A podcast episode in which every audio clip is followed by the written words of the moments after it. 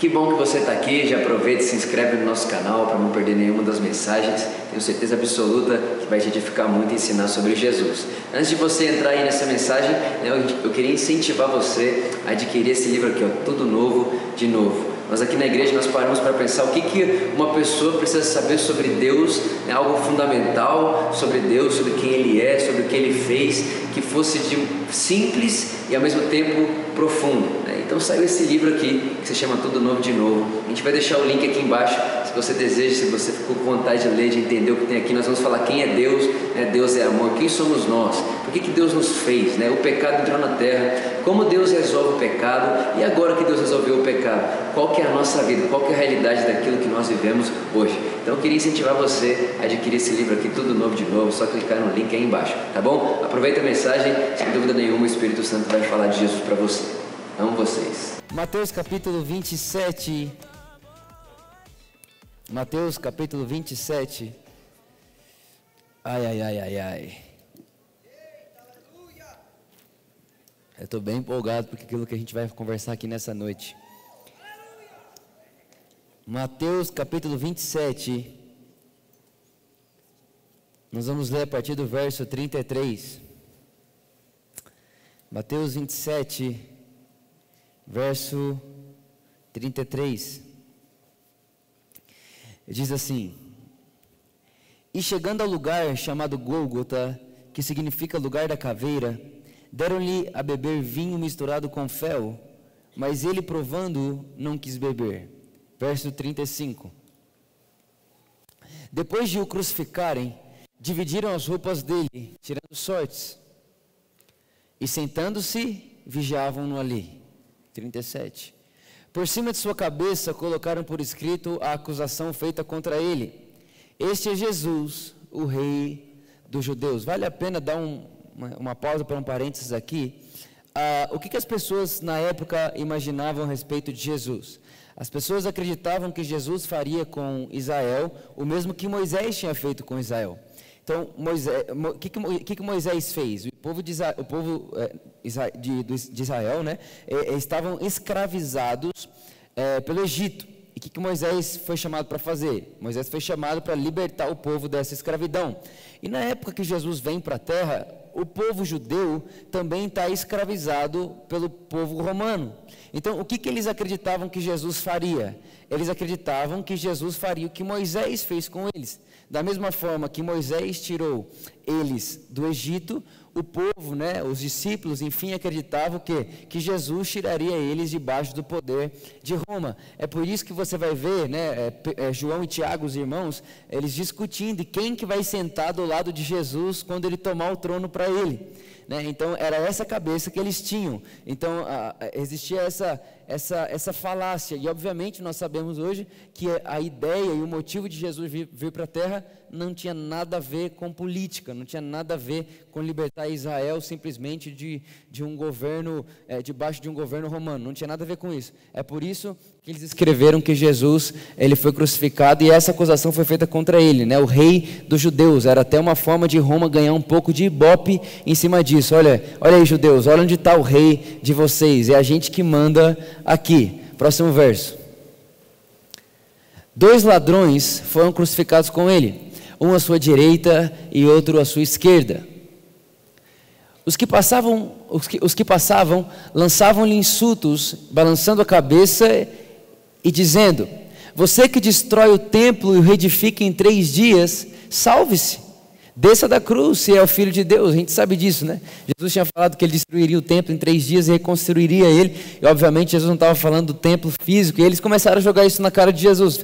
Irmãos, imagina a cena: né? Leva a sua imaginação até esse lugar. Enxergue isso comigo. Jesus, Deus encarnado, nu, crucificado no madeiro, dois ladrões à sua volta e as pessoas em volta dele ainda caçoando dele, dizendo, insultando ele, dizendo: Ei Jesus, você não disse que Deus é por você? Você não disse que você é filho de Deus? Você não disse que você pode destruir o templo em três dias e reconstruí-lo em três dias? Desça da cruz agora. Salve-se, né? Salve a si mesmo. Continua. 41.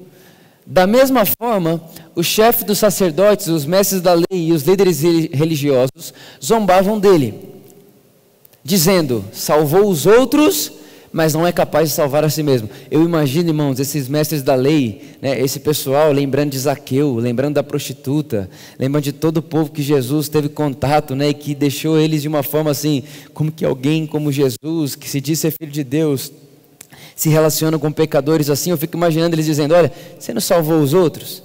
Você não era o salvador da pátria de todo mundo? Salve a si mesmo. E é o rei de Israel, desça agora da cruz, então vamos crer em você. Jesus é fácil. Se você é mesmo quem você diz ser, desça da cruz a gente crê agora. Próximo verso. Ele confiou em Deus, é a continuação do outro, né? Que Deus o salve agora, se dele tem compaixão, pois disse: Sou filho de Deus. Para mim, esse é um dos piores. Eles estão dizendo assim: Jesus, você disse ser filho de Deus, e se Deus tem mesmo amor e compaixão por você, que ele te tire daí. É, em suma, é isso que eles estão dizendo. Verso 44. Igualmente, o insultavam os ladrões que haviam sido crucificados com ele. Presta atenção, irmãos. E houve trevas sobre toda a terra, do meio-dia às três horas da tarde. 46. Por volta das três horas da tarde, presta atenção, irmãos, presta atenção, hein? Enxerga comigo essa cena aqui. Por volta das três horas da tarde, Jesus bradou, bradou em alta voz: Eloi, Eloi, lama sabachthani, que significa: Meu Deus, meu Deus, por que me abandonaste? Quando alguns dos que estavam ali ouviram isso, disseram: Ele está chamando Elias. Irmãos, pensa, o pessoal achou que Jesus estava chamando Elias para ajudar ele. É, próximo verso. Imediatamente, um deles correu em busca de uma esponja, embebeu-a em vinagre, colocou-a na ponta de uma vara e deu a Jesus para beber. 49. Mas os outros disseram: Deixem-no, vejamos se Elias vem salvá-lo. 50. Depois de ter bradado novamente em alta voz, Jesus entregou o Espírito. Por último, 51. Naquele momento, o véu do santuário rasgou-se em duas partes, de alto a baixo, a terra tremeu e as rochas se partiram. Espírito Santo, obrigado. Com certeza nessa hora você vai nos ensinar sobre o grande amor de Deus em Cristo Jesus, derramado por cada um de nós. Obrigado, porque agora a obra é sua, o momento é seu, Espírito Santo, nós queremos conhecer Jesus. Te agradecemos porque certamente isso irá acontecer nos próximos minutos. Te agradecemos, te amamos e celebramos a Sua presença. Amém. Irmãos, ah, se quatro pessoas, dez pessoas, vinte pessoas ou mil pessoas assistirem o mesmo episódio e cada uma delas escreveu uma história sobre esse mesmo episódio, fato é que cada uma dessas cinco, dez ou mil pessoas elas vão escrever debaixo da sua perspectiva. Cada uma delas vai ter um ponto de vista sobre uma mesma um mesmo fato, um mesmo momento. Então elas assistem a mesma coisa, mas na hora que elas vão escrever, elas vão escrever a mesma coisa, mas de ângulo diferente, de várias maneiras diferentes. É por isso que na Bíblia nós temos quatro evangelhos. Então nós vamos ter o evangelho de Mateus, de Marcos, de Lucas e de João. O que, que, é isso, irmãos? É o ponto de vista de cada um desses escritores daquilo que eles viram da vida de Jesus. Quando você vai para um evangelho, você encontra uma história que quando você vai para o outro parece que complementa a história. Então, quando você faz uma somatória dos quatro evangelhos, você tem de alguma maneira uma plenitude maior daquilo que realmente aconteceu. E o que foi que a gente fez para pregar a mensagem que nós vamos pregar aqui hoje? Eu fui em todos os evangelhos e meditei em cima de cada e cada um desse ponto de vista, vamos dizer assim, dos escritores. Então fui lá em Mateus, o texto que nós lemos agora, e li tudo que ele falou sobre a, a, a crucificação. Anotei tudo. Fui lá para Marcos, anotei tudo que ele falou sobre a crucificação. Depois fui para Lucas e depois fui para João, anotei tudo que eles falaram sobre a crucificação e fiz uma soma. É, e dentro dessa soma, a gente fez uma cronologia. E eu quero mostrar para você aqui hoje que o amor de Deus não é um sussurro. O amor de Deus não é um sussurrar. Deus não sussurrou que te ama. Deus gritou que te ama. Irmãos, eu vou mostrar para você aqui nessa noite, de verdade mesmo. Eu, queria, eu quero muito que você tenha os olhos do seu coração iluminados para que você repare que até mesmo essa cronologia dos fatos do que foi acontecendo ali na cruz é o grito de Deus para contar para você o amor dele. Deus não sussurrou que ama a humanidade. Deus não disse, eu amo vocês. Irmãos, Deus deu um grito. Mas um grito, é por isso que eu quero pregar para você hoje aqui, se chama o grito da cruz. Fala aí para quem está do seu lado, o grito da cruz. Fala para quem está do seu lado, Deus gritou na cruz. E deixa eu contar para você aqui um breve resumo né, dessa, dessa cronologia. Vem comigo, irmão, vem comigo. Quem está comigo aí? Vem comigo, vem comigo. Primeiro, nove horas da manhã, Jesus é crucificado. Nove horas da manhã, Jesus é crucificado com malfeitores, com ladrões. Né? Nós vamos falar mais sobre isso mais para frente. Das nove, horas da, das nove horas da manhã até meio-dia, não se conta muita coisa. A única coisa que nos conta é que nesse período, Jesus tem uma conversa com esses ladrões. Nós vamos falar sobre isso também. Depois, irmãos, meio-dia, então passaram-se três horas, certo? Nove, dez, onze, doze. Nove horas ele é crucificado. Três horas depois, meio-dia, o que acontece? A terra escurece. O sol perde o brilho. Meio-dia vira meia-noite. Três horas da tarde, depois de três horas, três horas, irmãos, a terra ficou um breu. A terra ficou literalmente sem nenhum tipo de luz. Três horas. Então, quando deu três horas da tarde, Jesus disse: Meu Deus, meu Deus, por que me abandonastes? Logo depois de Jesus dizer: Meu Deus, meu Deus, por que me abandonastes? Ofereceram para Jesus vinagre. É, isso é muito interessante, porque lá na, na, na, nos Salmos existiam promessas de que Jesus teria sede e que ofereceriam a Jesus vinagre, ou seja, essa era uma promessa que tinha que ser cumprida, ela tinha que acontecer. E a Bíblia vai dizer que, sabendo Jesus que estava escrito isso ao seu respeito, ele pediu água. Olha a mente de Jesus, ele nem, às vezes ele nem estava com sede, irmãos, mas sabendo Jesus que dariam a ele vinagre, ele fala: Estou com sede né? Então, isso é a, segunda, é a próxima coisa que acontece. Quando ofereceram água, vinagre para ele, Jesus sabia, agora acabou. Aí, quando ele sabia que agora acabou, qual é o grito que ele dá? Está consumado. Tetelestai. E depois que ele diz está consumado, ele diz: Pai, em tuas mãos eu entrego o meu espírito. Logo depois que Jesus diz: Em tuas mãos entrego o meu espírito, a Bíblia diz que o véu do templo se rasga de cima a baixo.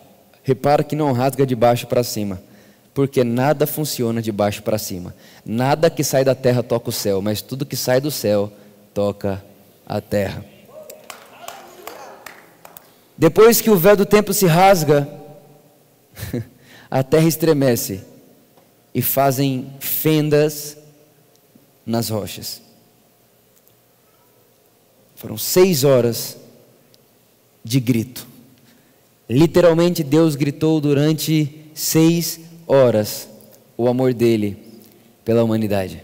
Irmãos, quem ficou mais empolgado para ver, ver o que está escondido aqui depois de eu mostrar para você essa cronologia, de verdade?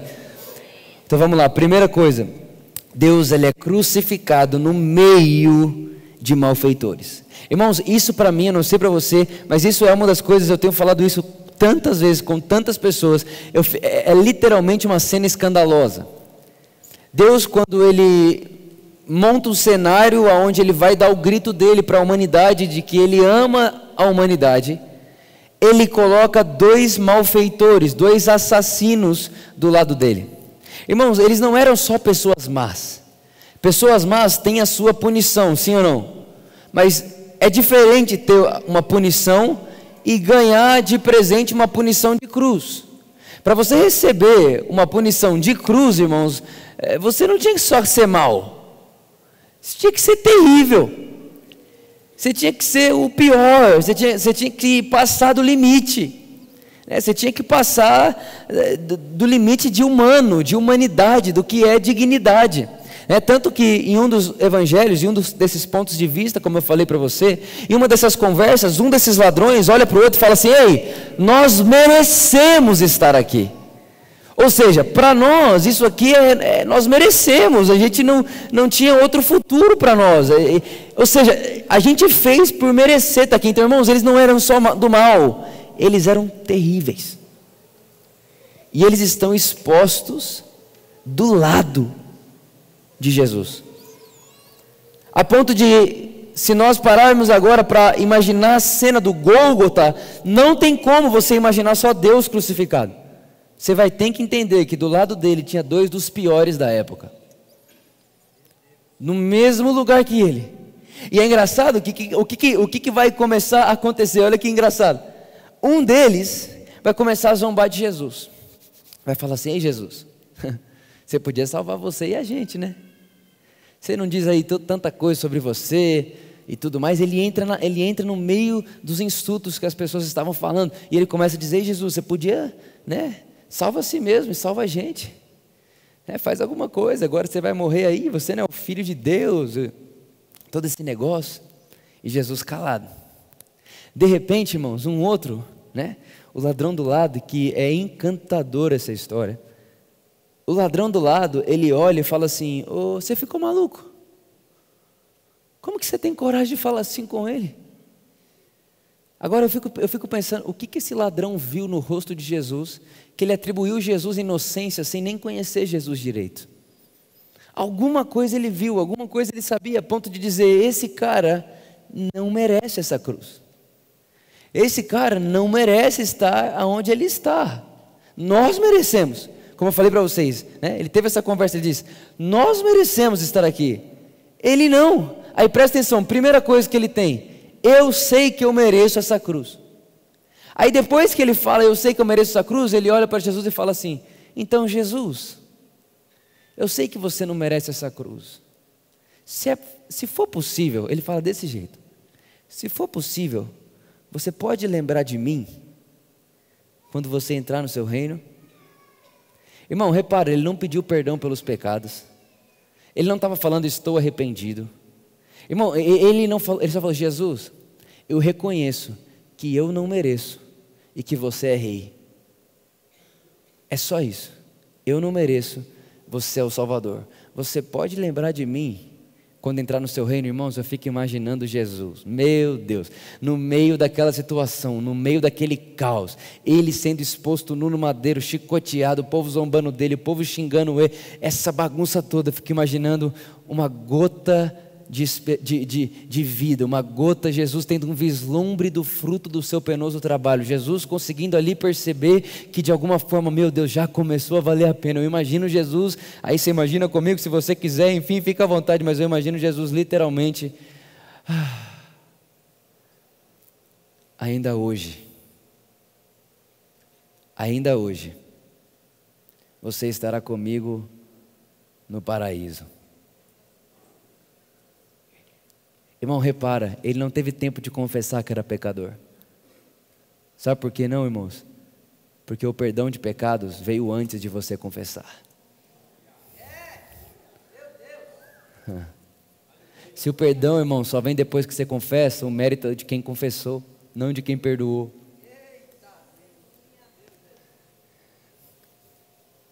E a gente é tão esquisito a, a, gente ficou tão, a gente ficou tão leproso no sentido sem sensibilidade da, da, na palavra, que a gente consegue olhar, e quantas vezes eu já preguei esse, esse, esse texto, diversas vezes as pessoas olham para isso e falam: É, Vitor, é realmente muito bom a gente saber que tinham dois ladrões.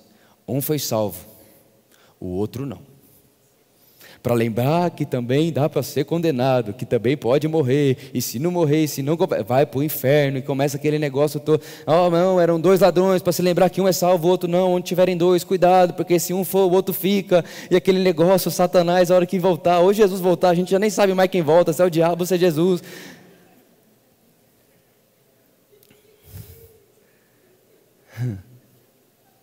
Quem nunca teve medo, irmão, de ser o que fica? Irmãos, eu lembro quando eu ia para a igreja, às vezes de madrugada, orar com um amigo meu. E um dia, enquanto a gente orava, a gente só podia orar em línguas. Amigo meu, vulgo Pedro Zavarelli. A gente só podia orar em línguas, a gente fazia o combinado, só pode orar em línguas, tá bom. E se a gente queria se comunicar, não podia. A gente tinha que falar, tá. falar alguma coisa. E aí eu estava meditando na Bíblia e está escrito assim: ó, naquele dia, dois estarão orando, um fica, e o outro sobe.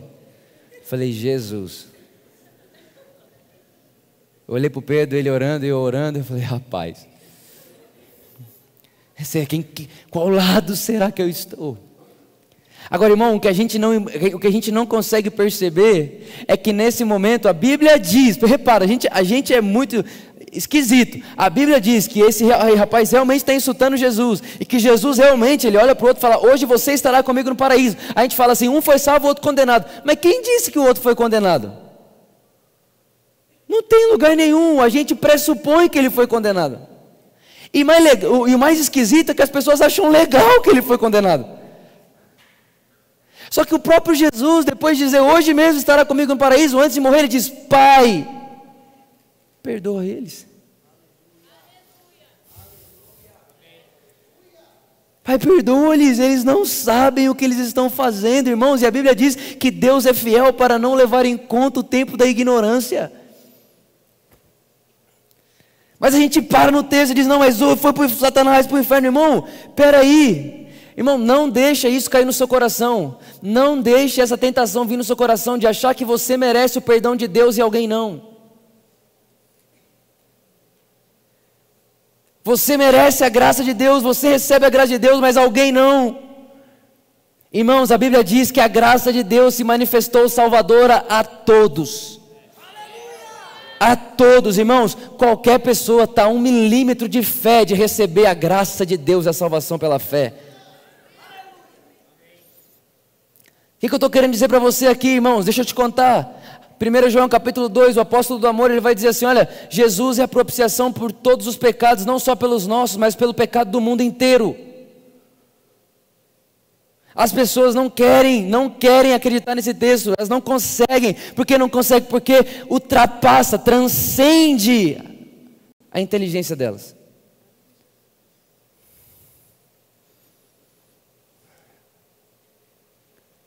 Alguém olha para mim e fala, Vitor, mas todo mundo vai ser salvo, irmão? Não sou eu quem vou dizer. Mas eu posso garantir uma coisa: se todo mundo vai ser salvo, eu não sei. Mas que tem perdão para todo mundo, tem.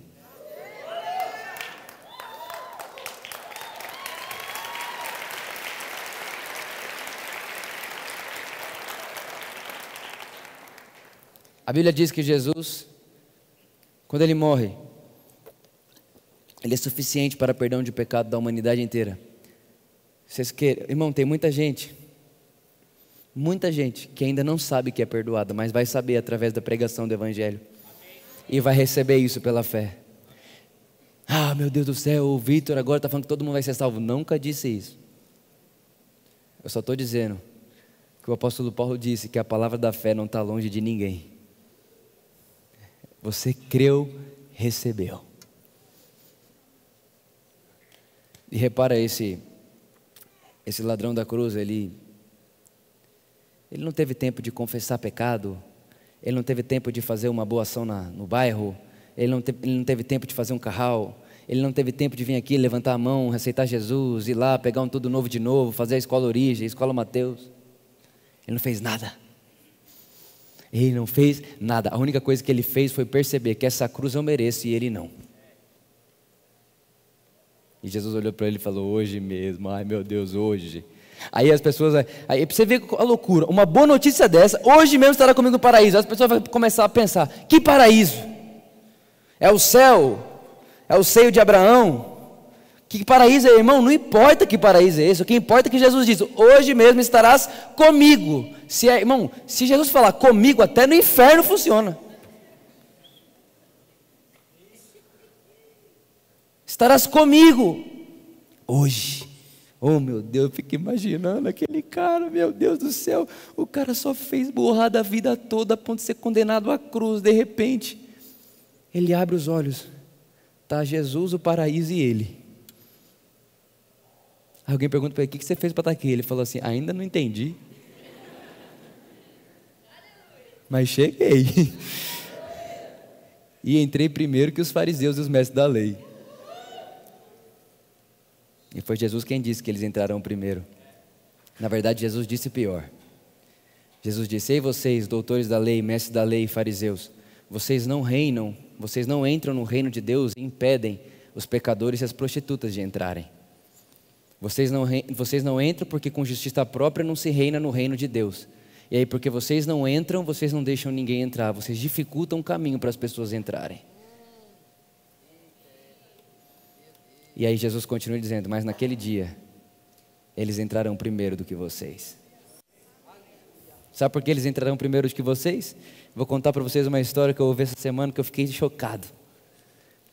Um pastor, 35 anos de pastorado, ele chega no céu. Irmão, essa história é boa. Ele chega no céu, 35 anos de pastorado.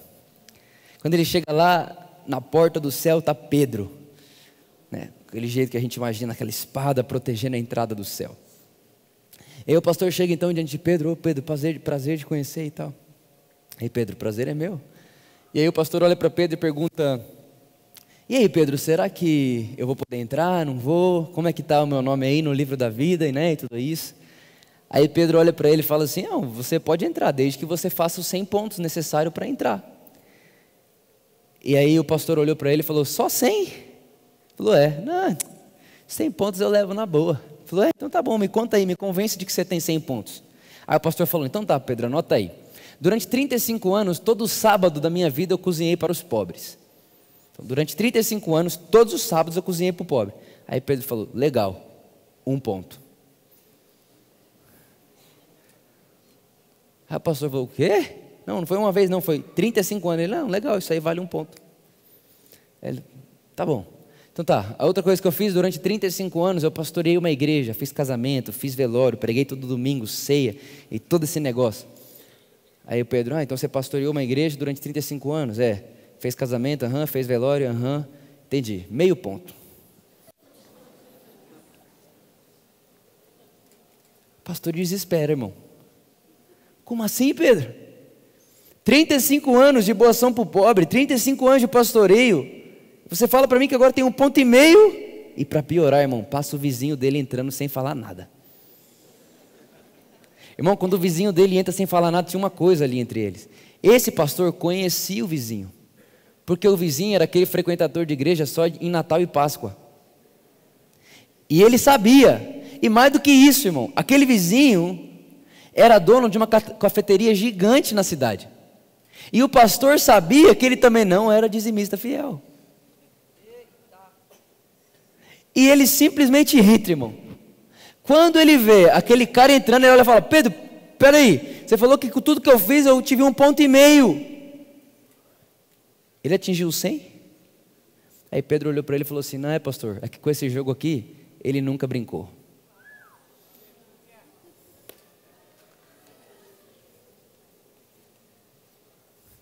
Ele nunca quis bater 100 pontos. Ele entra assim porque ele sabe que ele é filho de Deus.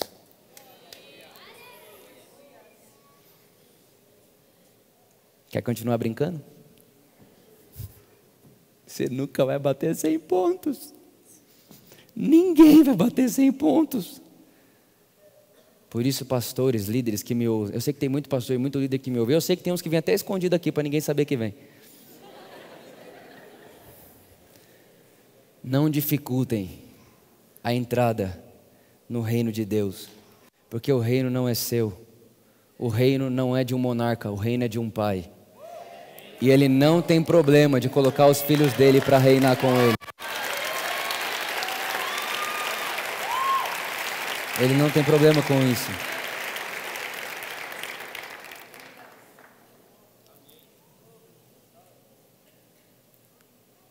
A outra coisa que acontece é que o sol perde o brilho.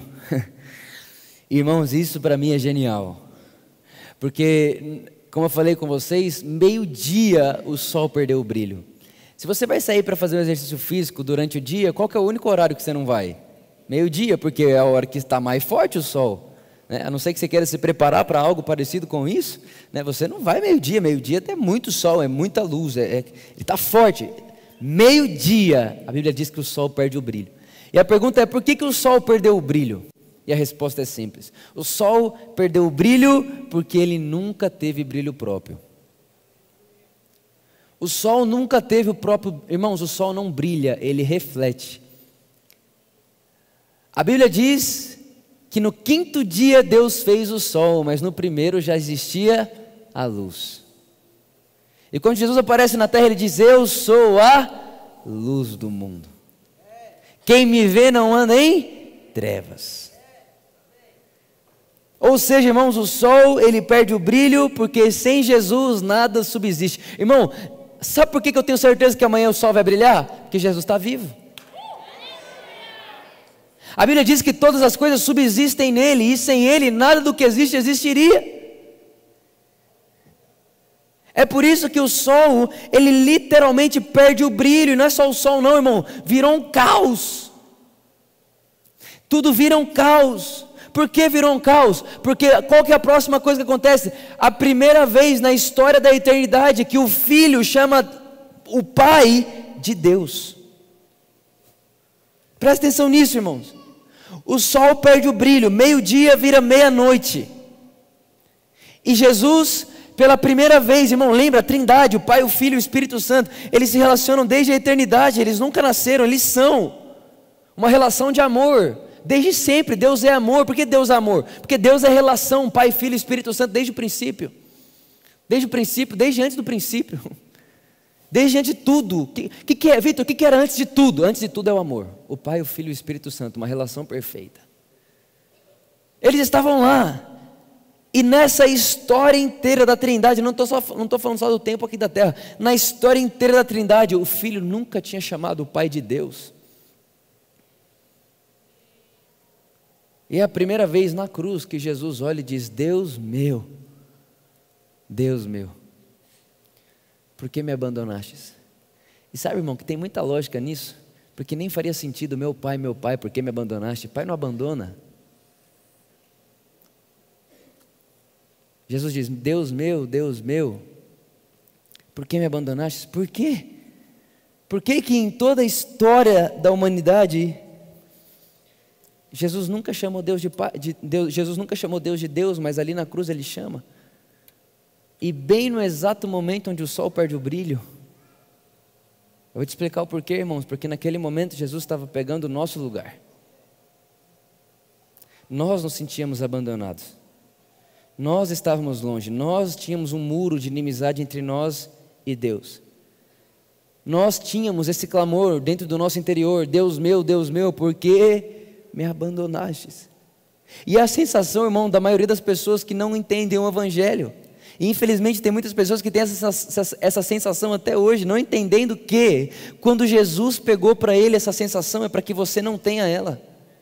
Quando Jesus pega para ele a sensação de abandono, Deus meu, Deus meu, por que me abandonastes? É literalmente ele dizendo para você, Vitor, até a sensação de abandono eu peguei de você a fim de que você não carregue essa sensação. Irmãos, a verdade é que nesse exato momento não tem ninguém aqui em situação de abandono. E eu vou dizer mais, por causa de Cristo Jesus, nesse exato momento você sabe, nós estamos em época de carnaval, é uma bagunça, irmão, uma folia, e você sabe, tem tanta coisa terrível que acontece esses dias, eh, que dá vontade de chorar. Meninas vão perder a virgindade, outras vão engravidar sem querer, vai acontecer uma loucura, irmãos. Aí criança nasce sem pai, e cresce sem pai, e, e aí você sabe de tudo isso, não preciso ficar falando aqui tanto de, de coisa que acontece no carnaval, mas eu quero contar para você uma coisa, irmão. Nesse exato momento, em cada bloco de carnaval, em cada bloquinho, sei lá, que parece que mudou o nome, agora é bloquinho, nunca tinha escutado falar isso, era sempre blocão, agora tem vários bloquinhos espalhados por aí.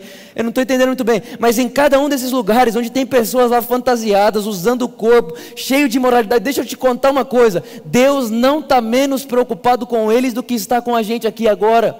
O amor de Deus, ele tem ele tem amor suficiente, ele tem graça suficiente, ele tem tamanho suficiente para abraçar tudo isso. E eu tenho certeza que não tenho a mínima, a mínima dúvida que nesse exato momento o Espírito de Deus passeia nesse lugar e olha para isso. E a Bíblia diz que ele entristece. Por que, que ele entristece? Não porque ele falava, ah, vai todo mundo morrer, não. Mas meu Deus, eu não fiz eles para viverem essa vida, eles não existem para isso. E eu consigo ver Deus com uma sensação de amor, com uma sensação de graça, com uma sensação de compaixão, com uma sensação de abraço e não como alguém que expele, como alguém que expulsa, como alguém que abomina, como alguém que vira o rosto. Ah, não, Vitor, nesse exato momento Deus virou o rosto para todo mundo que está fazendo isso. Não, irmãos, porque não tem um mínimo de noção. Deus virá o rosto para Jesus na cruz para continuar virando o rosto para nós hoje. Deus não estava em Cristo reconciliando a igreja, Deus estava em Cristo reconciliando o mundo com Ele. Deus não tem problema de andar no meio dos pecadores, irmãos. Jesus não tem problema, Jesus nunca teve problema com isso. Na verdade, o único tipo de gente que Jesus tinha problema era com quem achava que podia se chegar a Deus por si só.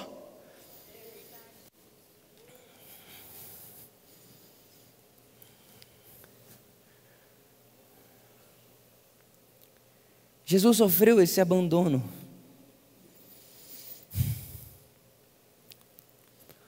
Porque 2 Coríntios 5, 21 estava acontecendo. Aquele que não tinha pecado se tornou pecado. Irmãos, Deus odeia o pecado. Deus odeia o pecado. Mas o negócio de Deus não é contra o pecador, é contra o pecado. Deus odeia o pecado, Deus pune o pecado, tanto que quem é que foi punido pelo pecado? Um pecador ou um santo? Ou seja, o negócio de Deus nunca foi contra o pecador, sempre foi contra o pecado. Deus odeia o pecado. O pecado faz mal, o pecado mata, o pecado tira o senso das pessoas, o pecado tira a nossa sensibilidade de sentir o outro, de amar o próximo, de amar a vida, de celebrar a vida, de crer, de ter esperança. Deus odeia o pecado, irmãos. Por isso que Ele não só pede para você viver longe, Ele resolve o pecado. Ai meu Deus, eu estava lendo essa semana um Atmania, ele disse o seguinte: todo crente que ainda está querendo lutar contra o pecado será um crente derrotado. Nunca venceremos o pecado. A nossa vitória sobre o pecado é a fé e não a luta. Nós vencemos quando cremos que Jesus venceu, e aí sim o pecado não tem mais poder sobre nós.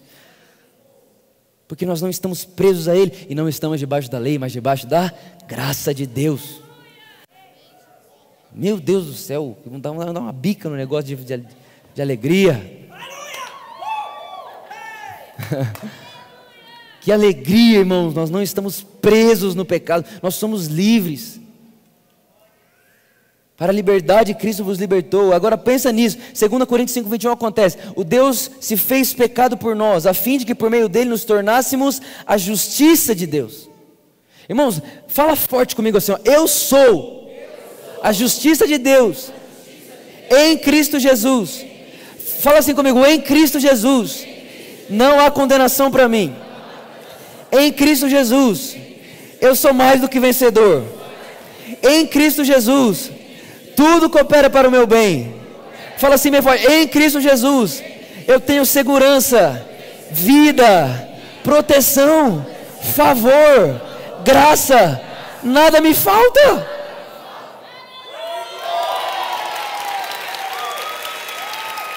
Em Cristo Jesus.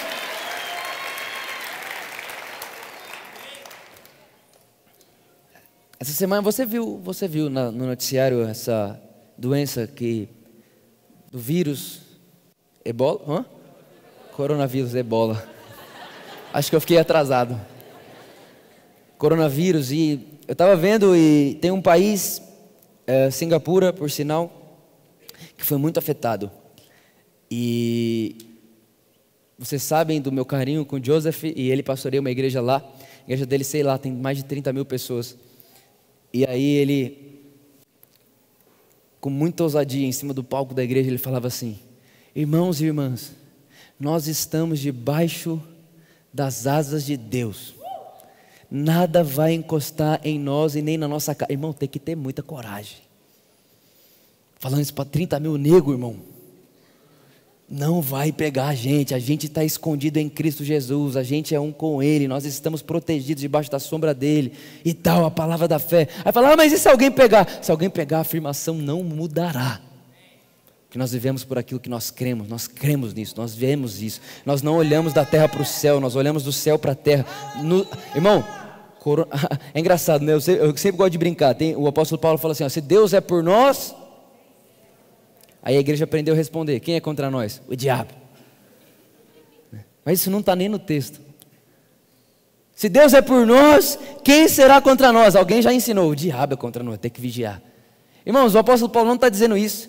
Ele está dizendo: meus irmãos, se Deus é por nós, quem? Tipo assim, quem tem, quem não, quem que vai ser tolo o suficiente para ser contra nós? Ah, não, Vitor, mas o diabo não é contra nós, irmãos. O diabo não consegue chegar onde você está. Você e eu estamos assentados em Cristo Jesus. Ele não chega lá. Ah, não, Vitor, mas ele está solto e tal. Ele, ele, ruge, ele ruge como um leão, só para tentar te intimidar, irmão. Ele quer intimidar você. O que, que ele faz? Ele mente e ele acusa. Mas como você sabe que sobre você e sobre mim não resta acusação, toda acusação que vier na sua mente é verdade ou mentira? Mentira. Então ele não tem arma contra você. Ele não tem poder contra você, ele não tem como atirar contra você, não tem como. Você sabe primeiro, isso aí não é o leão que ruge, não, porque eu conheço como o leão ruge, porque Jesus é o leão. Ele não é leão. Então, primeiro, ele ruge como leão. Nunca vai me enganar, porque eu sei como é um leão de verdade. Segundo, ah, ele é acusador. Ótimo, não resta acusação para mim. O que, que ele vai fazer contra mim?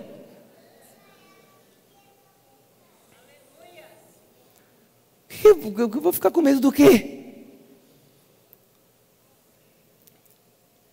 Jesus, irmãos, ele nos fez justiça de Deus. E a gente demorar, demoraria uma vida inteira para falar tudo que ser considerado justo nos dá. Por direito, não mais por misericórdia.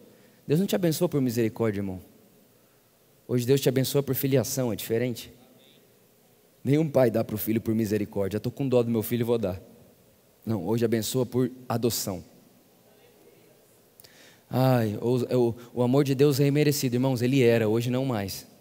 Todo pai dá amor por mérito ao filho. Nós não temos o amor de Deus como imerecido mais. Hoje Ele nos ama e nós amamos Ele porque sabemos que Ele vai nos amar para sempre. Por quê? Porque Ele nos fez filho dele. Que tipo de pai é esse que me torna filho para não me amar? A segunda, a próxima coisa, segunda não, perdão, a próxima coisa que Jesus fala é está consumado. Então repara, Meio-dia, meio-dia, irmão, presta atenção, meio-dia. Ele diz: Deus meu, Deus meu, por que me abandonaste? Que horas? Meio-dia. Três horas da tarde.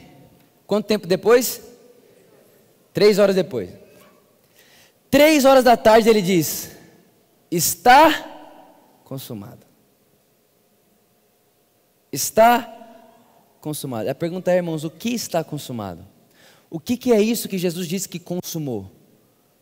O que, Deus, o que Jesus está dizendo que consumou é o seguinte: Deus estava em Cristo reconciliando o mundo com Ele. É isso que consumou. A vontade do Pai é essa, o autor de Hebreus vai dizer. Jesus substitui o velho e estabelece o novo. Deus em Cristo, Ele não leva em conta o pecado da humanidade, Ele não pune o pecado da humanidade no ser humano, pune em Cristo Jesus. Afinal de contas, Ele é santo, santo, santo. Deus é três vezes santo e não tem como Ele negociar a sua santidade. Ele nunca deixou de ser santo, santo, santo, nunca vai deixar de ser santo, santo, santo, por isso ele tem que. Eh, o, o, o pecado não pode ficar simplesmente como a deriva, não tem que resolver. E ele resolveu isso de uma vez por todas, é por isso que Jesus disse: está consumado. Agora presta atenção, irmãos. Quando Jesus diz está consumado, acabaram de se passar seis horas, desde a hora que ele foi crucificado. Presta atenção, quantas horas? Pergunto: antes de Deus descansar na criação, quantos dias Deus trabalhou? Seis. Repara, depois de seis horas, Jesus diz: Está consumado. E sabe o que ele fala depois? Pai. Repara, ele volta a chamar Deus de Pai. Meio-dia, ele diz: Meu Deus, meu Deus, por que me abandonaste? Seis da tarde, ele primeiro diz: Está consumado. Quando diz está consumado, ele fala: Pai. Jesus, o que aconteceu? Todo o pecado, toda a ira de Deus contra o pecado foi depositada em mim. Acabou o cálice da ira. Três horas, tá, tá, tá, tá, escuridão, a terra treme, uma, uma bagunça, uma confusão. Passou três horas, Jesus disse: Está consumado. Foi Deus, Deus acabou de reconciliar o mundo com Ele mesmo em mim. Está consumado. Esse é o Cordeiro de Deus que tira o pecado do mundo, está consumado. O caminho, a verdade e a vida que nos leva ao Pai está consumado. O pão vivo que desceu do céu está consumado. A água viva que mata a sede para sempre está consumado. O bom pastor que dá vida pelas ovelhas está consumado. O pastor que tendo cem ovelhas deixa tudo para atrás de uma que se perdeu, está consumado. O homem que encontrando um, um, um, terreno e nesse terreno tinha um tesouro, vai e volta, vende tudo que tem a fim de comprar o terreno para pegar o tesouro, está consumado. Quando Jesus diz está consumado, agora ele volta e diz: Pai, em tuas mãos eu entrego o meu espírito. Agora, irmãos, 2 Samuel capítulo 22, sempre foi um texto que me deixou bem confuso muitas vezes. Agora pensa, quando Jesus diz, Pai, em tuas mãos entrega o seu espírito, o véu do templo se rasga. Agora presta atenção, irmão, essa, essa aqui é muito bom, você tem que guardar isso na sua cabeça. Quando o véu do templo se rasga, ele se rasga de cima para baixo, sim ou não? Já falei para vocês o porquê. Ele se rasga de cima para baixo, porque nada que sai da terra toca o céu, mas tudo que sai do céu toca a terra. A salvação, a escada de Deus não é da terra para o céu, a escada de Deus é do céu para a terra. Agora pensa, quando o véu se rasga, agora alguém pensa: o véu se rasgou, vamos entrar. Irmãos, é mais do que isso. Muito mais do que isso. A verdade é que o véu se rasgou e agora Deus pode sair.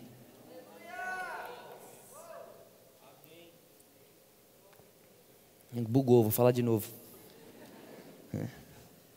Não, Vitor, mas nós não podemos entrar exaustivamente? Sim, irmão, nós podemos. Mas se. Ah, não, o véu se rasgou, agora podemos entrar, todo mundo tem que pegar uma passagem para Israel. E só a gente aqui já nem ia caber lá, irmãos. A verdade é que quando o véu do tempo se rasga, não é um caminho que ele abre para nós, na verdade é um caminho que ele abre para Deus.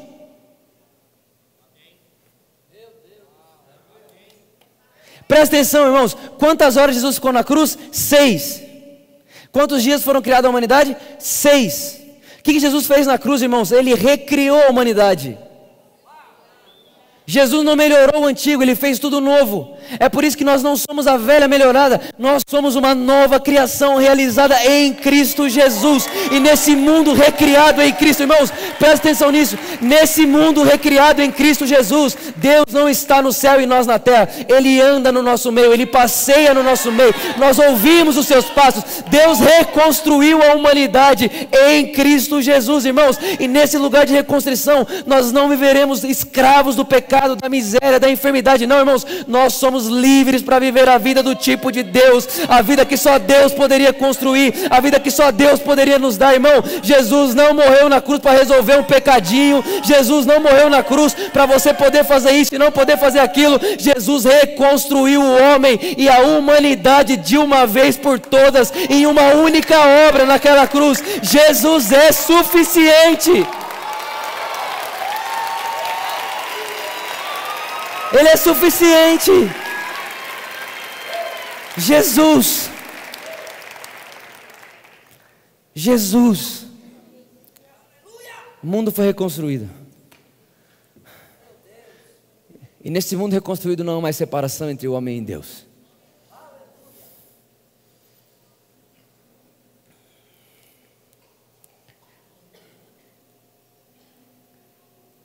A terra treme e as rochas abrem, abrem buracos. Irmãos, as rochas fenderam-se. Você é para pensar nisso? Agora, olha o que diz 2 Samuel capítulo 22, é um versículo, como eu te falei, que sempre me deixou confuso. Davi dizia assim: ó, Na minha angústia, chamei o Senhor, e ele veio. Só que o problema é que quando eu lia Davi falando em como Deus veio, eu ficava triste, porque ele falava, e Deus veio em cima das nuvens, e seu rosto tinha ódio, e, e do seu nariz saía fumaça de raiva. E eu falava, gente, que que é isso? Eu não quero ver essa cena. Deus descendo do céu em uma nuvem bravo e derrubando os meus inimigos. Eu falei, gente, Deus, eu não quero que o Senhor derrube meus inimigos. Jesus me ensinou a amá-los. Agora, irmãos, presta atenção. No meio da oração de Davi, lembre-se: Davi teve vislumbres, Davi tinha sombras. No meio da oração dele, ele disse: Então, quando ele veio, a terra se abalou e tremeu, os fundamentos balançaram, o fundamento do céu também estremeceu, porque ele estava irado. Irmão, quando foi que Deus apareceu irado na terra? na cruz.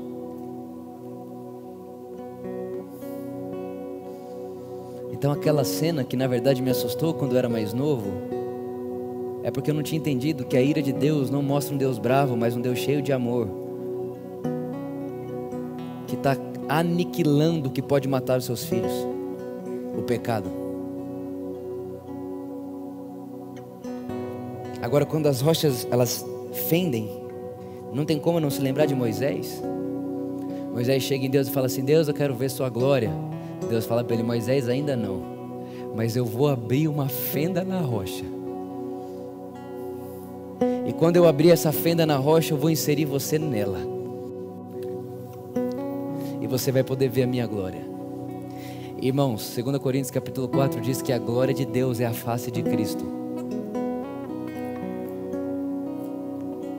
Irmãos, quando a fenda da rocha se rasga, quando se abre a fenda na rocha, é literalmente Deus dizendo: Vitor, Moisés. Eu fiquei, Moisés, a fenda na rocha abriu. Agora nós podemos entrar e nos esconder no meio da rocha. E quem olha de longe, irmão, não vê Vitor e rocha, vê uma grande rocha. Eu estou inserido nela.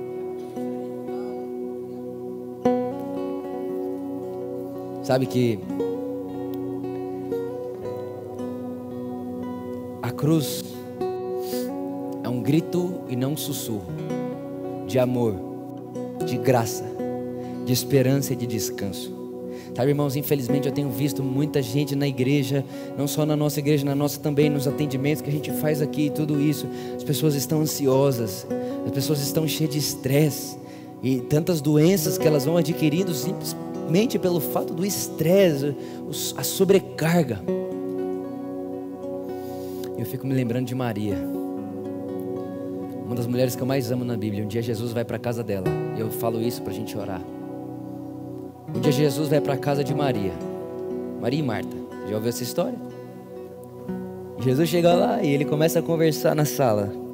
E Maria senta nos pés de Jesus. Enquanto Maria está sentada nos pés de Jesus, a Bíblia diz que Marta está atarefada com muitas coisas. Bíblia deixa a gente entender de forma muito nítida que ela estava fazendo mais do que era necessário. Ela não precisava fazer o que ela estava fazendo.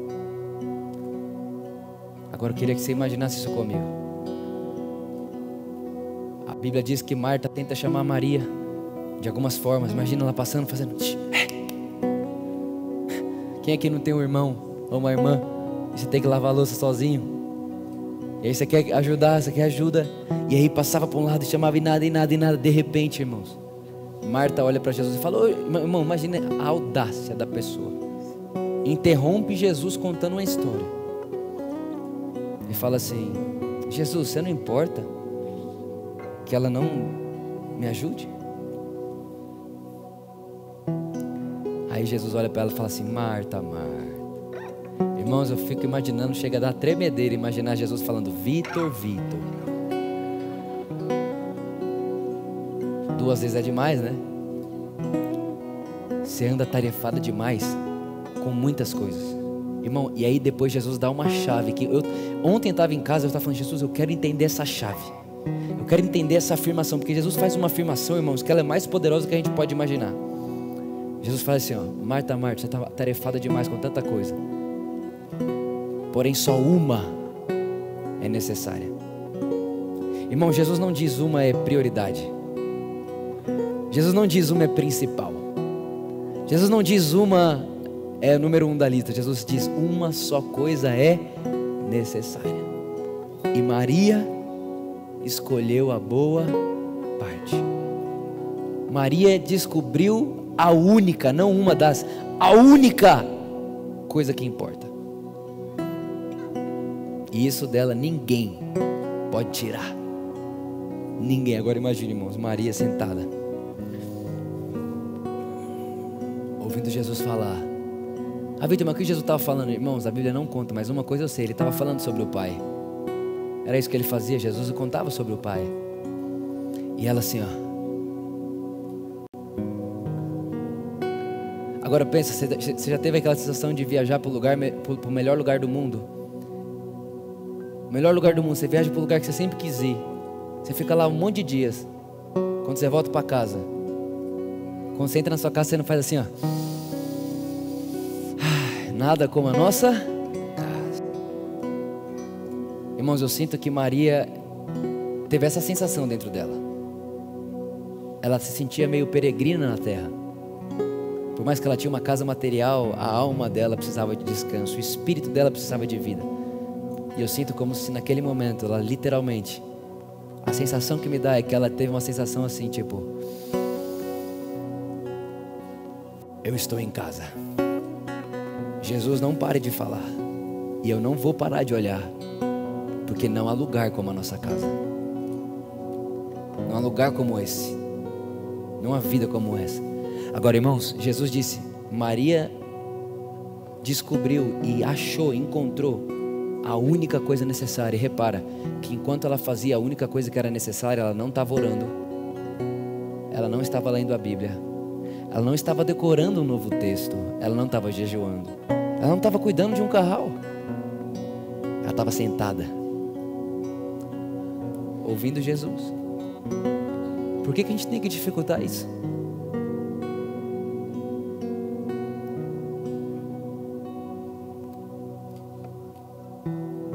estresse está sobre Marta, sobre Maria, a única coisa que importa. Motivo da existência, eu não existo para dar, eu existo para ouvir Jesus me dando. Enquanto Ele me dá, aí sim eu vou transbordar. E as pessoas à minha volta não vão beber de algo que eu estou dando, mas de algo que Jesus me deu e transbordou. Afinal de contas, uma coisa só é necessária. E não é fazer comida para Jesus, mas é deixar Jesus me alimentar.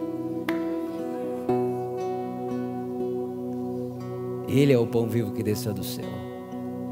Então, irmão, sabe o que você faz? Encontre a sua casa. E a sua casa não é um lugar físico.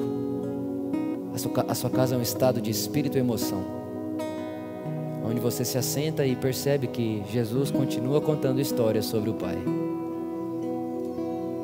E isso basta. Marta vai tentar te chamar, pessoas vão falar que você endoidou. Como assim? Você acha que vai cair o que do céu? Como que você está sempre em posição de descanso? Como você está sempre nesse lugar? E aí você vai dizer: Eu me sinto em casa aqui. Eu não quero ir para lugar nenhum eu vou permanecer aqui para sempre. Eu só quero esse lugar. Eu só quero ficar aqui e eu quero fazer desse lugar a minha casa. Irmãos, leva embora com você essa informação. Jesus disse: uma coisa é necessária, não várias, só uma. Não dificulta o que Jesus deixou tão simples.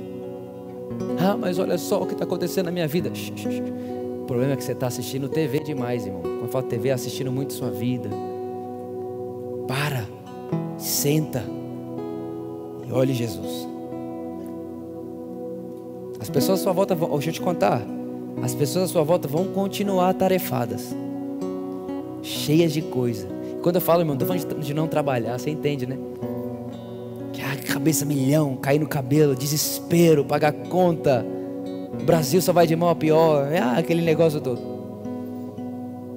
E parece que nada te atinge, porque naquele lugar você se sente em casa. Irmãos, eu não creio que essa é uma promessa, eu creio que essa é uma realidade. Para a vida de todo aquele que pode chamar Deus de Abba. Meu Pai. Irmão, Jesus carregou o sentimento de abandono que nós merecíamos, a fim de que nós carreguemos hoje a segurança que só Ele tem no Pai. O Pai é por nós, irmãos. O Pai é por você. Ele, ele, ele, se importa com você. E é engraçado, parece que falar isso, o Pai se importa hoje em dia é novidade. O Pai se importa com você, Ele quer você feliz. E Ele sabe que o seu lugar de felicidade é nesse lugar, sentado, olhando Ele. Uma só coisa é necessária. Fique de pé comigo, vamos orar.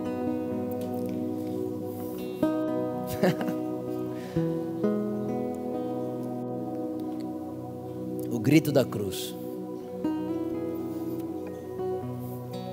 O grito da cruz. E a verdade é que esse grito ele foi tão alto que ele continua ecoando até hoje. Nesse exato momento, talvez você está aqui, é a primeira vez que você ouve esse grito. Talvez hoje é a primeira vez que esse grito aparece com som nos seus ouvidos. Para você ver o poder que foi essa voz, a ponto de ela gritar uma vez e ecoar para sempre. Por isso que a Bíblia vai dizer, irmãos, que de uma vez por todas, uma única vez, Jesus se apresentou como sacrifício uma única vez. E essa uma única vez que ele se apresenta é suficiente para sempre, porque é um, é um grito que ecoa a eternidade. Ninguém pode calar o grito de Deus. Feche seus olhos comigo, vamos orar.